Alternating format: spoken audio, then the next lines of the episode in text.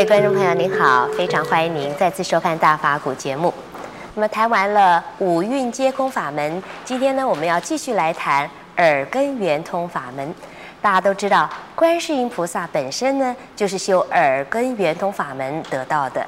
那么耳根圆通法门在前面的时候呢，呃，师父也简单的介绍了一下什么叫做耳根圆通法门。那么今天我们要来谈谈，到底要怎么样来修耳根圆通法门？让我们来请教圣严师傅。师傅您好，陈小姐好。是，师傅，您前面有稍微啊给我们简单的说明了什么叫做耳根圆通法门。那么，如果我们想学观世音菩萨这样来修这个法门的话，应该怎么修呢？有没有可能修成啊？当然可以呀、啊，因为菩萨既然他自己修成了，那、呃、我们如果是也练习啊，呃，当然也可以修啊。不过他这个耳根圆通也有层次了，是从基础的到最高深的。那最基础的呢，就是听声音。在修行的时候啊，怎么样子把自己的心能够啊比较安静下来，呃，稳定下来。然后呢，呃，不要胡思乱想，呃，不要思潮汹涌汹涌啊，呃，那听声音是最好的。呃，通常呢，听什么声音呢？听鸟叫的声音也好。你如果清晨起来，在森林里边呢。一边呼吸空气，啊，新鲜的；一边呢，又听，在这个百鸟齐鸣，嗯，各种各样的鸟的声音，听的时候心里很很愉快，大概好像是在，在这个心在洗澡，就是身 在沐浴一样。其实现在也有一些效果，啊，可以买的。对对，有有一些 CD 或者是录音带。对对，那就是那种鸟的声音呢。但是听久了也是，也是也觉得就老是听着叽叽喳喳，叽叽喳喳。嗯。啊，心能够安静，但是不能入定的。这是心里很快朗，很开阔，很好。这另外呢。可以听雨声啊，雨声。那个雨的声音，就带着一点点的风，不是不是啊，啊倾盆大雨，也不是呢狂风暴雨，而是呢有一些的呃雨的这个好像打在芭蕉上的声音，啊打在树叶上的声音。沙沙沙沙沙沙沙沙沙沙，而那种声音呢，很有规律的，听了以后，你的心会安静下来。这要比听鸟的声音要好一些了。嗯，因为鸟的声音呢，不同的许多许多的鸟，雨声音，它那个比较一致了，比较统一了，所以心又比较更容易安静了。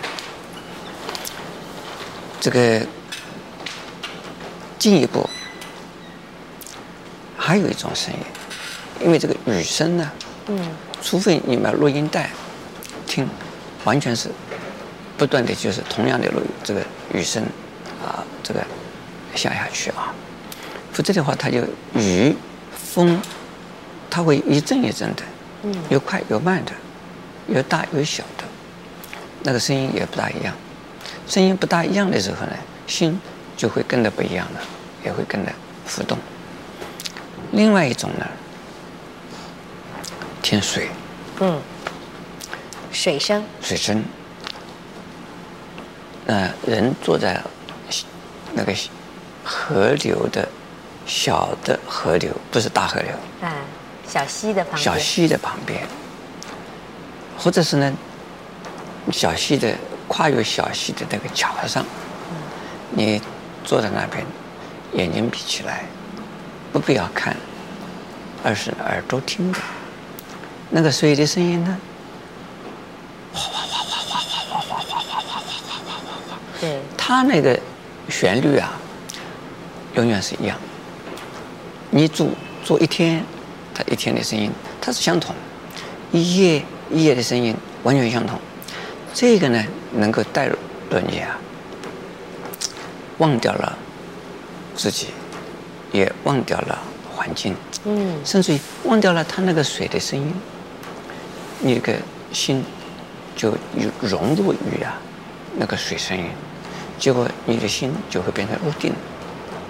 就入定，这就进入统一的状态，内外统一。哎，这个明朝的时候，明朝末年呢，有位汉山大师，他是无意的，有一天呢，坐在桥上面，坐在桥墩上面，啊，他无意的在那边休息，啊，坐下去以后啊，一下子坐了，把时间忘掉，啊，人家也把他忘掉，他也把，把一切都忘掉，一切忘掉，一坐一整夜。醒过来的时候就出定了，哎，奇怪，我在这好像刚刚坐下来，怎么坐了这么久了呀？啊，就是他，哎，他感觉上好像刚刚坐的，他坐下去以后就听那个水的声音，哎，因此呢，我也勉励人呢，嗯，哎，能够听水，但是也有危险呢。哦，还有危险啊？哎。你坐在桥上面，一个不小心，不是翻下去了？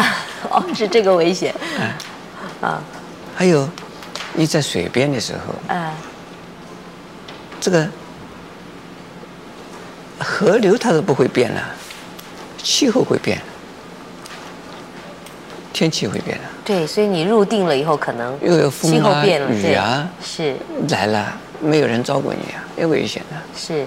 所以，假如说你的家里、你的房子就起在那个河边上，那是最好的，那就听那个声音就很好了。是，哎，这是第一种。这是第一种啊，也是比较简单的。哎，比较简单。好，谢谢师傅开始。我想听鸟鸣声、听雨声、听水声，这些呢都很容易做到，而且听的时候呢都会让你非常的愉快。如果因此呢，还能够让你在修行上更有进步，那就太好了。也欢迎您在下集里面继续跟我们一起分享佛法的智慧。